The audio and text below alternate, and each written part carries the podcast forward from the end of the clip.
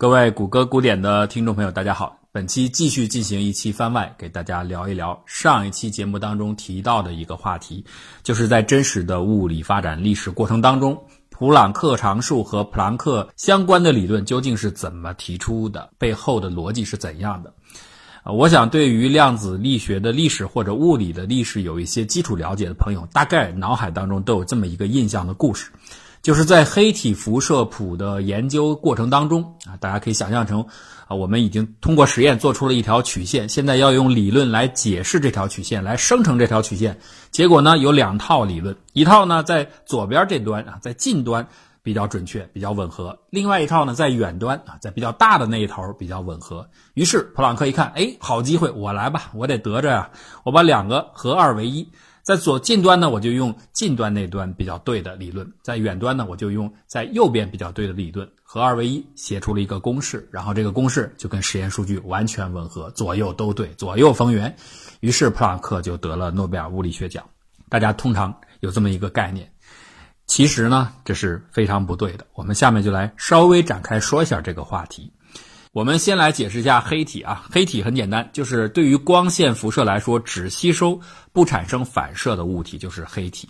当然了，在通常情况下，所有的物体多少都会有反射的啊。不过呢，如果这个反射量极其小的话，那么我们就近似的认为它是一个绝对黑体。绝对黑体虽然不反射光辐射，但是它也一样要对外辐射。这个道理很简单，如果你只吸收。呃，不输出的话，最后能量就积聚在你的物体内部，你就达到了无限热，这是不可能的。所以，绝对黑体也是要向外辐射的。这个辐射呢，是由不同波段、是由不同波长的波构成的。有的波长下，光的辐射强度比较强；有的波长下呢，辐射强度是比较弱的。所以呢，这就形成了一条高低起伏的曲线，这就叫绝对黑体的辐射谱。所以，从基尔霍夫的时候，人们就意识到，哦，根据实验做出来的数据发现，这样的一个辐射谱，它是一个绝对自然的属性，和材质、和实验的场所、和器具完全无关，是一个绝对属性。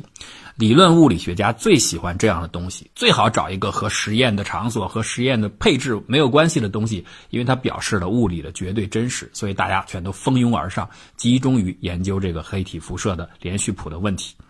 由于这个绝对黑体的连续辐射谱是实验数据是可以描述出来的，因此大家就开始了一个比赛，看谁提出的理论能够最好的解释这个实验数据形成的曲线，看谁吻合程度最高。当时主要有两套的理论比较成功，一个是瑞利金斯学说，还有一个就是韦恩理论。威恩理论在当时来说是最好的一个结果，它吻合的区间是非常大的，只是在低频段有一小段，它的数据误差看起来呈现出越来越扩大的趋势。那恰好在这一段，瑞利金斯学说呢又可以很好的吻合于实际的实验曲线。不过总的来说，瑞利金斯公式是差很多的，尤其是到了后来，它到高频段之后啊。它的趋势都变了。这个微恩公式虽然误差后面是越来越大，是不错的，在低频段的时候，但是总体的趋势啊，实验曲线和理论预测的曲线还都是向下的，就大家的趋势是一样，只不过是向下的快慢不一样，造成中间的差距变大。微恩公式趋势就反了，到了高频段以后，人家理论的曲线是向下的，它就往上走了，达到了无限大，像灾难一样的一个曲线走势，所以人们就把这个叫做紫外灾难。这就是“紫外灾难”这个词的来历啊，也用它来指代黑体辐射谱连续当中遇到了这么一个尴尬的处境。这个处境就是一套实验数据，两套理论解说，各自一个在低频段，一个在高频段成功啊。于是大家说，普朗克出现了，普朗克就把这两个各自成功一半的理论给对到一起啊，差值成了一个新公式，然后这个新公式就在低频段和高频段能够同时与实验数据吻合上，普朗克就成功了。真实的过程。并不是这样，这样的一套说法，我在许多的物理讲座和物理传记当中都反复的看到。我就想，为什么大家会产生这样的一种错觉呢？大概这是结果导向，因为从结果上来看，好像确实是这样的啊。普朗克公式是同时统一了韦恩分布和瑞利金斯分布，但是这却不是它产生的真正过程。这里边有两个误区，第一个，事实上就不对。普朗克的所有工作是以韦恩的工作为基础的，这点毫无疑问。但是他压根儿在他自己提出这套公式的时候，还不知道瑞利金斯的工作的，他不知道人家的工作，不知道人家的公式，怎么去谈得上把人家的公式融进来呢？这是不可能的。那上述说法的第二个错误是什么呢？就是普朗克在后来自己提出经验公式的过程当中，的确是进行了两个东西的融合。不过这两个东西根本不是韦恩公式和瑞利金斯分布公式，这两个东西是什么呢？是能量的一阶项和二阶项。一会儿我会详细的讲到。所以你今天你看一下这三个公式：普朗克的分布公式、瑞利金斯分布公式和韦恩的分布公式，这三个公式摆在那儿一看就明显。如果它真的是那两个公式差值出来的话，你应该能够明显的在普朗克分布当中清楚的看到瑞利金斯分布的影子，也能够看到韦恩公式的影子。结果呢，你根本看不出来，普朗克公式和瑞利金斯分布一点都不像。那边是 v 平方，这边是一个 e 的指数形式，而 e 的指数形式是在韦恩公式当中的确有的。所以我们可以仅仅从形式上就能够明白，普朗克的工作是在韦恩的工作基础上开展的。事实也正是如此。那关于这点呢，我们得从稍微更早一点的热力学的研究历史来说起。人们对于热关心是很久了，很早人们就提出了一个数量上的规律，就是热的传导速度和温度差是成正比的，温差越大，传导越快。这个我们都知道，早期的一些简单的实验都能够很好的吻合于这个数据。但是到了后来，温度越做越高的时候，发现这个规律就不成立了。高温下的热量传导速度和温度差这个一阶项明显就不是一个比例关系了。啊，要快得多，所以人们很容易就想到，那我就把它放到指数上，对吧？所以人们就提出了经验公式：mu a t，a 的 t 次方啊，mu 和 a 都是一个常数，a 是底，t 就变成指数了。这个呢就可以很好的吻合于实验数据。这套公式用了很久，而这套公式的得来是建立在一个基本的观念啊，就是在热的三种传递过程中，热传导、热对流和热辐射当中，啊，热辐射是占主体的，所以就能够得出这样的一个指数规律。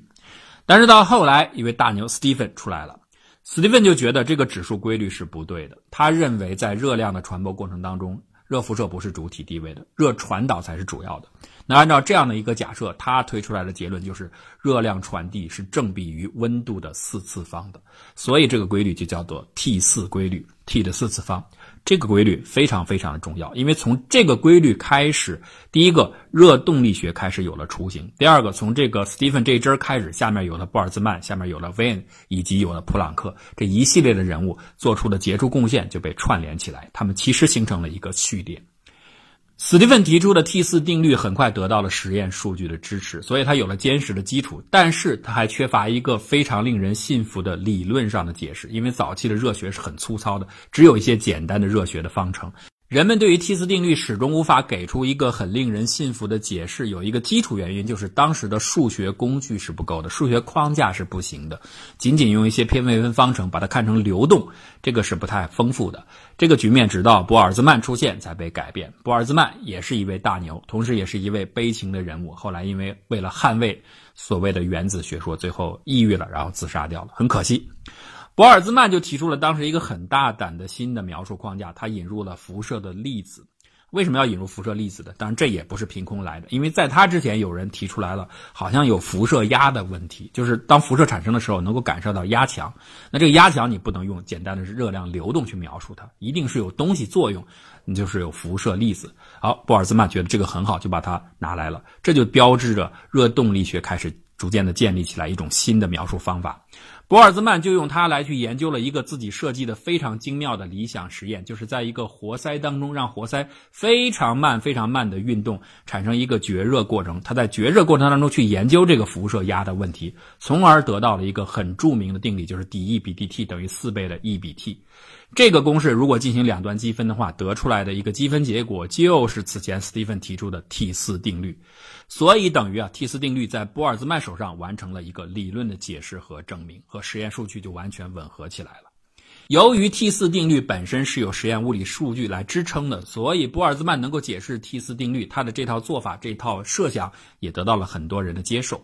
但是我们要说啊，这样的一个方式，用热动力学的方式来解释辐射，在那个时代还是非常非常的不主流的、非主流的啊。包括开尔文呢，包括波尔兹曼的导师都反对他这么做。不过呢，他的这套做法被下一位接棒者韦恩给接受了。威恩做出了一个非常重要的工作，在威恩这里啊，他不仅非常巧妙地利用玻尔兹曼的思想，把传统热力学研究的一个核心问题，就是能量和温度的关系，巧妙地变化成了辐射的波长和温度之间的关系和能量之间的关系，而且他还最早的朦胧地提出了关于量子化、分化。能量的这个思想。所以后面有人说，如果普朗克是量子力学之父的话，那韦恩就是量子力学的祖父啊。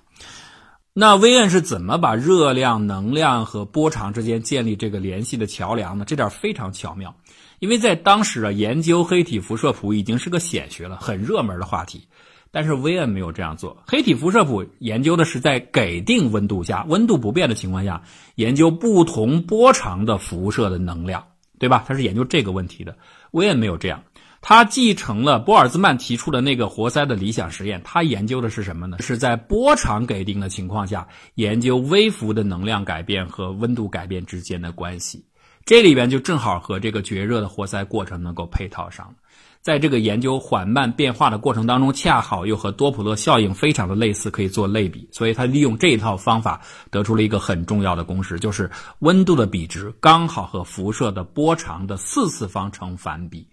而温度的比值我们前面又说了，和这个 T 的四次方成正比。所以这得出一个什么结论？就是拉姆达波长和温度 T 之间是反比关系，拉姆达 T 相乘是一个固定的常数。这是 V N 的最重要的一个贡献。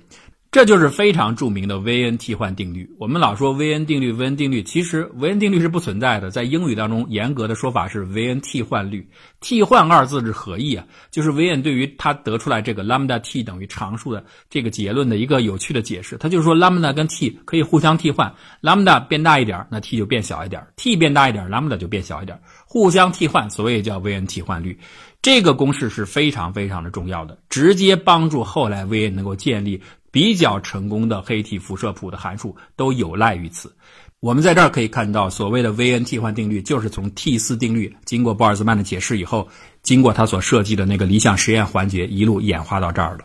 现在有了这个基础，韦恩在下面的几年当中，基本上就开始研究黑体辐射问题了。再往下的研究就顺理成章了。这个逻辑是这样的：我现在已经知道了温度、能量和波长之间的关系。那对于一个混合的气体来说，比如现在要研究它的辐射谱，我们一般是设定这个 T 是不变的，T 是一个常量。但是 T 在热力学当中是什么呀？是一个平均值，是一个平均动能。其实，在那个混合的气体当中，有比这个 T 的能量低的部分，也有比 T 能量高的部分。也就是说，分子的运动有速度快的，有速度接近均值的，也有速度远远大于均值的，呈现出不同的分布。所以这个问题啊，维恩就这样想：那如果我把它分成很多很多的小份儿，每一个小份儿当中，那所有气体运动的能量基本上是一个平均的，是一个稳定的。我现在已经有了能量和波长的关系值，我就能知道这个能量它对应的波长应该是多长。反过来，那波长下对应的辐射能量就是它。所以整个问题的关键就在于解决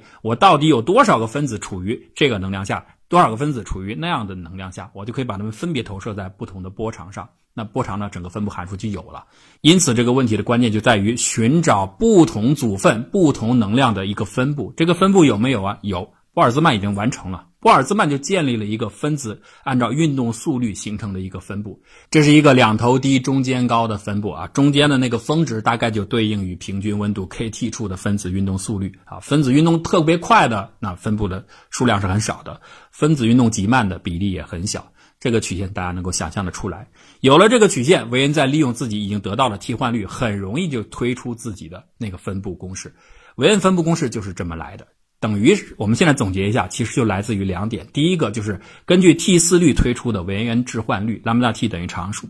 通过它可以把不同的运动能量投射到不同的波长上。第二步呢，很关键的就是有波尔兹曼给出的分布定律，分子运动速率的分布函数。有这个分布函数，能够把所有的分子切成很多的份。我们知道每个份的比例，这个比例就代表了它将来辐射出去的强度。因此，结合这两步在一起，就形成了韦恩的黑体辐射谱。韦恩的黑体辐射谱提出来以后，非常的成功，几乎吻合于当时所给出的所有实验数据。因为大家都明白，做实验的时候一开始都是在常规的条件下去做，不会做很极端的。极端是在常规的基本都做完之后，人们才会做。所以在通常的温度下，在通常的波长范围内，韦恩函数符合的非常的好。那这个时候，我们就应该说说普朗克了。普朗克该出场了啊！普朗克此前也在研究。普朗克最开始的研究的路子非常像瑞利金斯啊，这二位啊，瑞利金斯是两个人啊，啊，就是他认为他有一个执念。所有的问题，不管是电学问题、热学问题，都应该能够用经典物理学的框架，用机械的振动、机械的粒子的运动来进行解释。这是当时其实不光是普朗克，所有的物理学家绝大部分吧都是有这样的一个观念的。所以，呃，瑞利金斯也是这样的，普朗克也是这样的，所以他们早期的工作非常的像。普朗克就是这样拿振子啊，拿 oscillator 和 resonator 啊，振子、谐振子。通过机械振动来尝试解释那个电磁辐射到底是怎么产生的，能量是怎么分布的。那这样的研究思路最后给出的最高峰的结果就是后面的瑞利金斯公式啊。那个公式里边写的很明白啊，随着频率的增加，在频率谬处啊，具有这样的一个振动能量的分子的状态数目和谬的平方是成正比的，一个抛物线型的增长。而这个分子状态的数量就对应着辐射的强度，因此这个能量强度基本上就是频率的平方这样的一个速度增长，这就会造成在高频处啊，缪越来越大的时候会趋向于无穷大，形成紫外灾难。普朗克的那个时候，甚至都还没有到这一步，普朗克就已经遇到了很多的问题了。比如他说：“哦，我的振子，我的谐振子发射出去能量以后，再回来是不会再吸收能量的。”然后波尔兹曼马上就打脸说：“不对，我按照你的算法计算了一下，他们是完全可以把自己发射出去的能量再吸收，然后再发射的。”这下问题可就太大了。所以普朗克为了避免这个问题，只好做出了一个非常蛮横、非常不近人情的假设：假设发射出去的能量不会再被吸收。凭什么呀？为什么呀？所以普朗克自己也不相信，这违反了普朗克一贯以来的一个直觉，就是他物理上有一个信条：越简单的假设越少的定理，其实它的适用性更广，它更加深刻。而现在自己看着自己建立了这套按照经典物理框架形成的辐射学说，里边需要引入的假设条件越来越多，有好多的莫名其妙的假设，所以他就知道我必须要放弃了。那放弃怎么办呢？恰逢这个时候，哎，威恩的公式提出来了，而且和实验数据和当时已有的实验数据吻合的那么的好，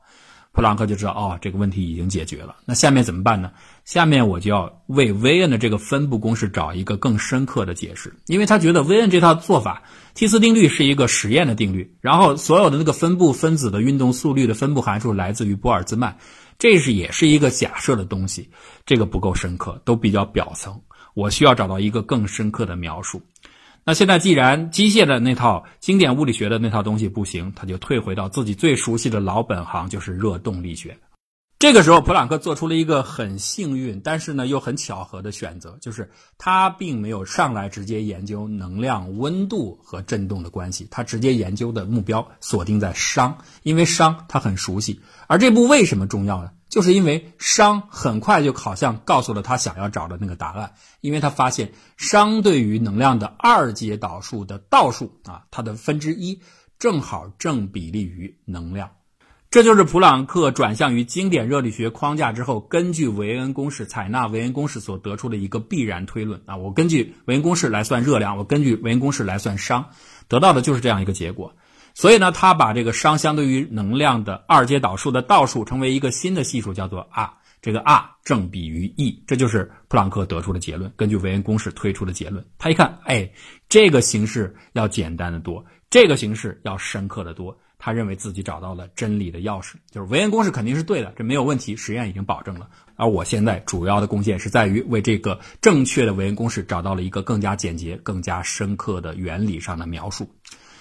正当普朗克高兴的时候，实验物理学家那边传来了惊天的噩耗。他们对于更高的温度下，对于更长的波长，也就是更短的频率进行了极限的测试，发现，在短频率下，在更高的温度下，韦恩公式失效了。那个地方，它的数据开始有偏差，而且偏差越来越大。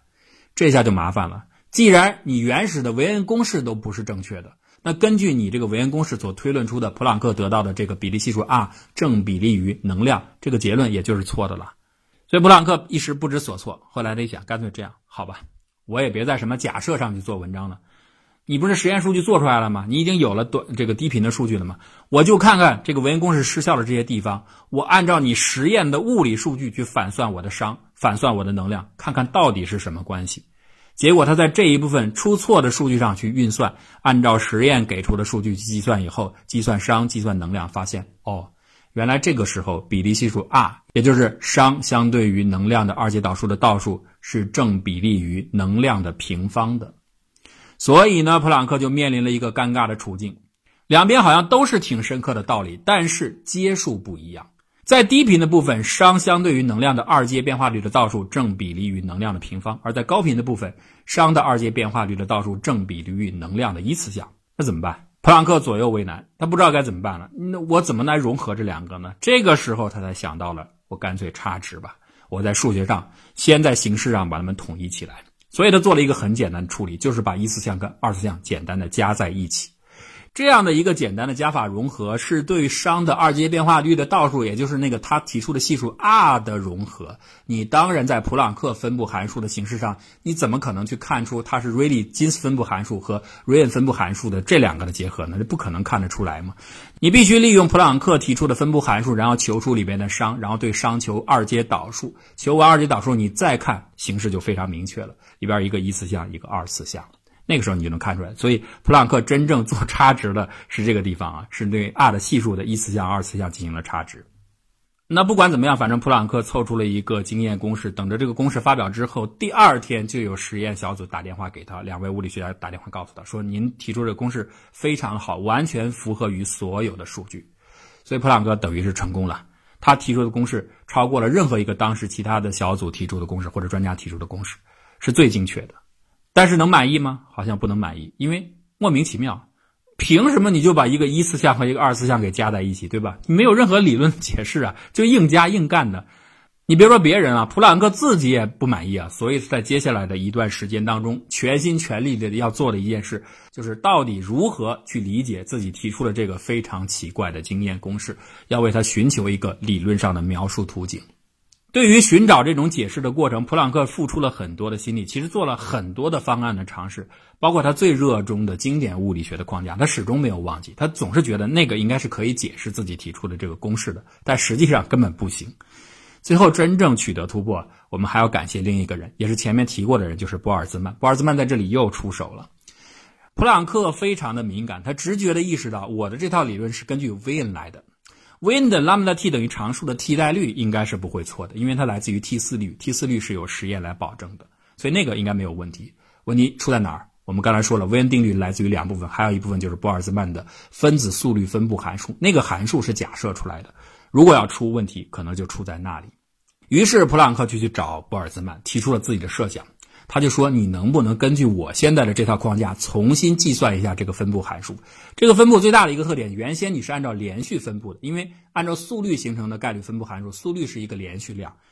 但是现在我的最基础的图景是振动子，振动子的状态是一个离散的数字，所以你能不能按照离散的状态数目去把能量分一下级，把分子的能量分一下级，而不是按照分子连续的速度去进行一个概率分布的自变量分布？”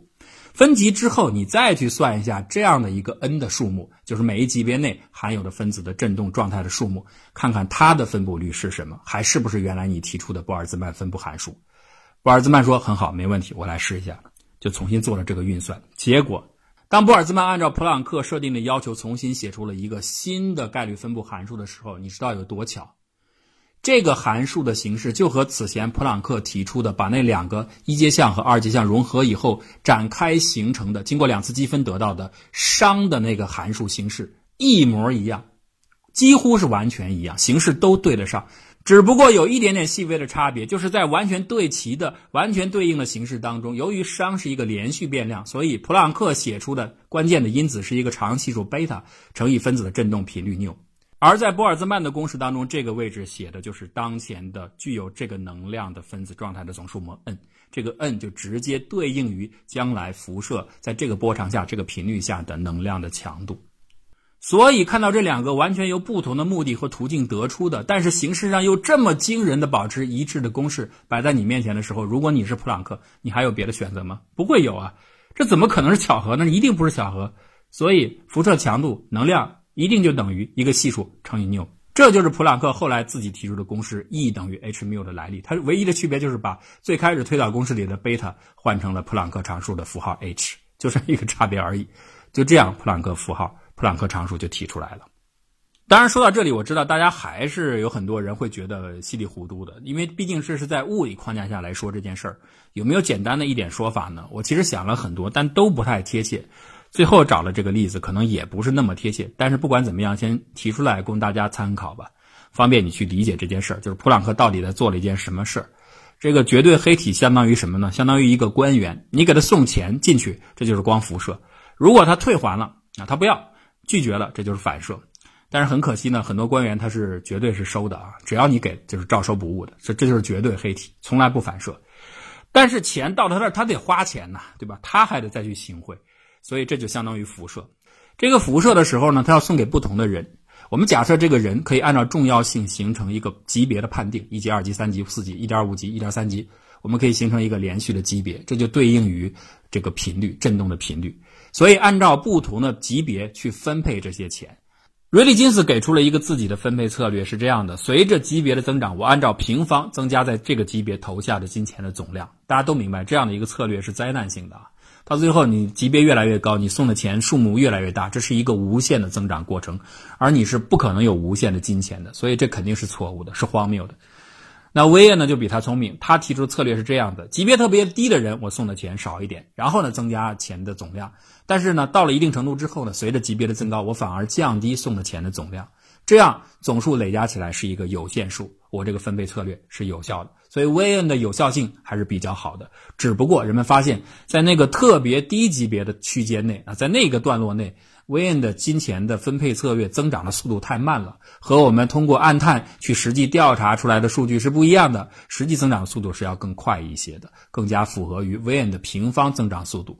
那怎么办呢？普朗克出来了，他提出了一个办法，说我压根儿就是按照平方增长的策略去分布的。但是有一点，我有一个附加的条件，就是每一个级别的人或者官员，我送钱的时候必须是那个级别数目的整数倍。什么意思呢？比如十级官员，我一个人送十万，要么就是送二十万、三十万、四十万，都是十万的整数倍，不能有中间的状态。那如果是二十级的官员，我就送二十万、四十万、六十万等等等等，都是这个级别对应的整数倍。那这样一来会造成什么结果呢？在级别非常低的时候，我送钱，这个没有什么影响啊，因为我的间距特别特别的小，我的钱的分配就几乎是按照连续去增长的。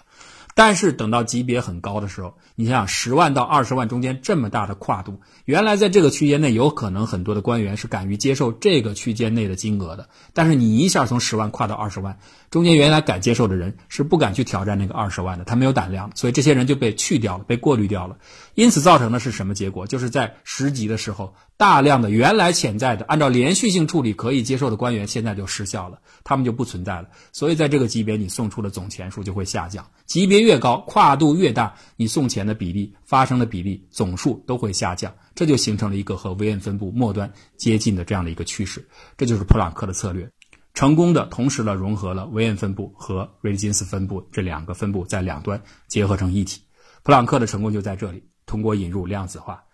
其实我们都能理解啊，如果只是为了解决这个分配当中的让这个概率下降的问题，如果只是一种量子化的手段的话，我们还有别的方式啊，不一定非得按照普朗克这种方式，都可以很好的解释黑体辐射谱的这个统一问题啊，瑞利金斯分布和维恩分布的协调问题都能解决。但是随着后面爱因斯坦在解释光电效应当中的问题的时候，对 H 的引用，随着波尔在光谱线问题当中对 H 的使用，一直到后来薛定谔和海森堡。啊，一场激烈的大论战，关于微分方程形式还是矩阵形式，最后以很奇妙的，两人都不服气的，竟然是互相等价，这样一个神奇的结论作为结束，量子力学的发展的地基终于就完成了。而这也是普朗克常量一路走的一条不回归之路。普朗克本人一直希望最后通过 h 不停的缩小，最后能够把 h 给扔掉，不要这个东西。结果发现这是一条不回头的路，根本扔不掉。好了，对于 H 怎么在物理的发展过程当中被引入，它出现的背后的故事，就跟大家讲到这里。感谢大家收听。